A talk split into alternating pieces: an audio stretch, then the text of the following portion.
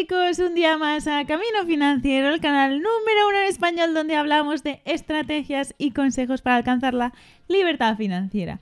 Y estáis en nuestro espacio de tercer tiempo financiero, nuestro espacio podcast, donde hablamos de una manera un poco más relajada sobre temas anteriores que hemos visto en vídeos. Y bueno, ya sabéis que también está disponible en Spotify, nos podéis escuchar ahí si no podéis vernos en vídeo. Y bueno, os vamos a hablar en este vídeo de cómo lograr vuestras metas financieras. Así que sí, en este vídeo les hablamos de cómo lograr las metas financieras, pero primero obviamente teníamos que aprender a cómo plantearnos los objetivos correctamente. En este caso les enseñamos un método que se llama SMART, que tiene que ser específico, medible, alcanzable. Bueno, el resto lo pueden ver aquí en el vídeo. Y luego les enseñamos las mejores estrategias para poder alcanzar y lograr estos objetivos financieros. Muy bien. Entonces dinos, ¿qué metas te habías propuesto este 2020? Este 2020 tenía principalmente dos metas financieras. Una era eh, alcanzar una determinada cifra invertida, que, mm, bueno, es igual, no de, develar el número no es necesario. Y, también, sobre todo, que fuese un 40% de mi salario ponerlo, dedicarlo a la inversión. 40%. Es bastante. Y una tercera, de hecho, también, porque no lo tenía hasta ahora, que era eh, tener mi fondo de emergencia cubierto 100%. Porque ya había empezado eh, desde el año anterior, pero no lo tenía cubierto 100% y había, había fallado un par de meses, entonces necesitaba tenerlo antes de ponerme a invertir. ¿Y conseguiste estas metas? Sí, de hecho sí. ¿Todas? De, sí. sí las terminé ¿Aprobado? ¿Superando? Las terminé de conseguir todas, sí, efectivamente. Y ha sido, ha sido más... O sea, la conseguí y, me he pasado un poco más, sobre todo, durante estos últimos, estos últimos meses. Pero, pero sí, bien, en verdad. O sea, y de hecho me sirvió sobre todo plantearme los objetivos desde el principio del año. Como era un ejercicio que no había hecho hasta ahora de realmente sentarme y decir, vale, ¿qué es lo que quiero alcanzar en términos financieros este año? Y era simplemente, antes era como, bueno, si me sobraba dinero lo acumulaba y si necesitaba algo lo, compraba, si quería invertir, invertía, ya estaba pero nunca había hecho el ejercicio de realmente sentarme y pensar cuáles son mis metas financieras. Ya, es muy importante, yo creo, porque luego te planteas si las has alcanzado o no. Y, yo creo que eso yo creo que fue el empujón para decir, vale, o sea, tengo un objetivo claro, sé en cuánto tiempo lo quiero alcanzar y voy a ir paso a paso hasta lograr eh, alcanzar las metas financieras. En este caso a mí me resultó un poco, o sea, alcancé las metas un poco antes de lo previsto, pero mejor aún, en verdad. quizás, eh, para, quizás para el próximo año debería proponerme una meta quizás un poco más ambiciosa, no lo sé. Realistas. Pero, pero claro, en ese sentido, sentarme y hacer ese ejercicio es súper, súper importante. Mm. Porque en el vídeo os decíamos que tienen que ser metas eh, realistas pero ambiciosas, entonces en tu caso está súper bien, eh, pero bueno, quizás sabes que a lo mejor para la próxima vez te puedes como empujar un poco más. Muy bien, pues no está nada mal. ¿Y tú qué tal? ¿Cuáles eran tus metas de este año? Eh, pues una de ellas, eh, porque yo lo tengo una, en la aplicación, me, lo escribo ahí, y me he sorprendido cuando lo, he visto, porque una de ellas era pues eh, simplemente organizar mis finanzas, hacer un reporte, un, un, informe todos los meses y seguirlo. eso definitivamente lo tengo hecho, lo que lo de seguirlo un poco, como te comentaba en, en otros podcasts em, pues no lo hago mes a mes. Es algo que quizás para el año que viene tengo que sí o sí conseguir, que es más el hábito, creo yo, más que...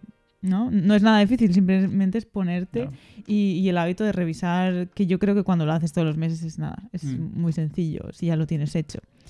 ¿Y qué más? Luego también tenía em, de, ahorrar o invertir el 25% de, de mis ingresos y eso la, la he superado entonces, para el próximo año quiero ponerme también un poco más eh, ambiciosa en ese aspecto. Y porque me he dado cuenta de que tenía una capacidad de ahorro mayor por el hecho de, que a veces no sabes dónde te, dónde te gastas el dinero y me, me, he dado cuenta de que realmente podía pues eh, proponerme ahorrar más de lo que lo estaba haciendo y quizás no comprar chorradas. Que yo creo que uno cuando se planifica correctamente, te, o sea, te, vaya, te va a dar cuenta de lo que puedes y lo que no puedes hacer, en lugar de simplemente dejar lo que sobre. Claro, y que dejarlo al aire, mm. como, como, no sé, como te apetezca ese mes, pero ese no es el plan. Entonces, eh, pero entonces dices que las has, eh, bueno, sobrepasado, ¿no? Con éxito, ¿qué podrías decir que fue la clave? Yo creo que la, clave, uno, es lo de sentarme a principio de año y, plantearme las metas correctas. Yo creo que sobre todo hay que hacer hincapié en eso, de que tienen que ser las metas correctas. No, no, no sirve decir quiero tener mucho dinero o mm, quiero ahorrar mucho o quiero, ser millonario. Claro, simple, o sea, hay que tener metas que sean que tengan un número, que tengan un tiempo también determinado en el cual lo quiero conseguir, mm. porque realmente no me sirve de nada decir mucho dinero porque cuando termine el año voy a decir, bueno, no sé, tengo mil, mil dólares. ¿Esto es mucho? ¿Es poco? ¿Ya es mucho? No lo sé. Entonces es, importante plantearse la meta correcta y decir, vale, entonces quiero dos mil dólares quizás a fin de año y estos son los pasos que voy a dar. Entonces el proceso se hace mucho más claro y yo creo que eso es clave realmente para, lograr alcanzarlo. Hmm, yo creo también, y bueno, en el vídeo os comentábamos también la estrategia de si tienes un objetivo muy grande, de... Yo, por ejemplo, una de las cosas que hago es, eh, me escribo, por ejemplo, todos los objetivos del año. Para mí quizás esos son objetivos como más o menos a largo plazo porque miro en cuanto a año. Y luego, según trimestre, me voy desglosando, pues, para el primer trimestre. Tengo que haber conseguido, no sé si a, lo mejor alguien que quiere iniciarse con la inversión, de para el primer trimestre del año quiero haberme leído, pues, no sé, uno o dos libros que me ayuden o haber investigado, ¿no? En general. En el segundo trimestre, pues tengo que haber ya puesto mi, primera inversión en, no sé, lo que sea. Y, y, así, ¿no? Y hacerlo según el trimestre, eso a mí me ayuda muchísimo personalmente. Y luego, pues, a final de año volver a hacer... Y es bonito también, ¿no? Porque uno, pues, se siente eh, realizado de, conseguir sus metas o no sé, yo personalmente me río de, uh, pues mira, esto no era tan difícil como yo pensaba o, al revés, o pues aquí tengo que, hacer un poco más de, esfuerzo.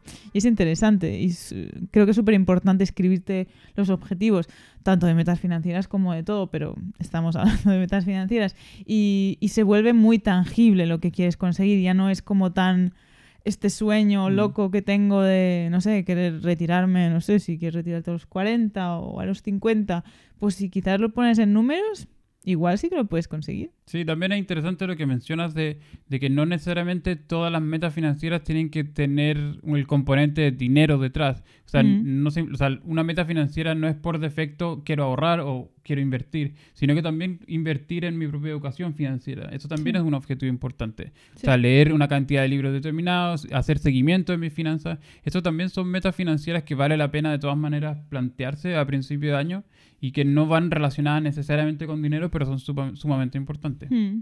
Sí, el hecho de revisar o leerte un libro o algo que te pueda aportar, ya no de, no sé, que no vaya relacionado en, en ahorrar en sí mismo, em, es súper importante. Pero entonces dinos cuáles son tus metas para 2021. Ah, metas, bueno, de momento tengo las metas de, de seguir el... no quiero eh, aumentar mi nivel de inversión de momento. Creo que voy, voy bien, creo que es, la cifra correcta. Porque un poco más ya apuro, ya quizás dejaría de otras cosas, tendría que dejar otras cosas de lado que quizás me duele dejarla, entonces prefiero mantener un poco ese, en ese sentido eso. Pero eh, me gustaría quizás empezar a, a, leer más libros de inversión. Creo que es algo súper, súper importante. De, no todavía no tengo exactamente la cantidad o, cómo los voy a dividir y todo eso, pero eso es una de las cosas que de todas maneras me gustaría hacer. Y también la segunda, que es algo que estoy ahí un pecando un, pelín, de que me gustaría también diversificar un poco más mi portafolio. Sí, eso está muy bien. En mi caso, también, bueno, es muy similar la primera de... Bueno, en mi caso, como yo vi que 25% de, de mis ingresos era algo alcanzable, me gustaría poder em, llevarlo a 40, 50 creo que va a ser demasiado, pero eso también me va, creo que me va a, a no sé, a permitir mirar más mis finanzas, porque entonces estoy obligada a ver eh, si es verdad que lo puedo lograr o a lo mejor si, ¿no? El hecho de ir como un poco justa, no, no ir justa, pero porque es, es algo que destino a las inversiones, pero el hecho de que vas ahí y qué mm. te falta en este mes o dónde me he gastado más este mes también estoy obligada a revisar un poco más, entonces quizás mm, voy a seguir esta estrategia para, para mí misma. Luego, lo que dices de leer también, no libros o sea, mi, mi, objetivo es, digamos, leer una hora todos los días para, y quizás en la segunda mitad del año, dos horas, que eso me encantaría, pero no sé si aún es lo suficientemente realista. Entonces, ahí también va, va incluido, por supuesto, libros de finanzas.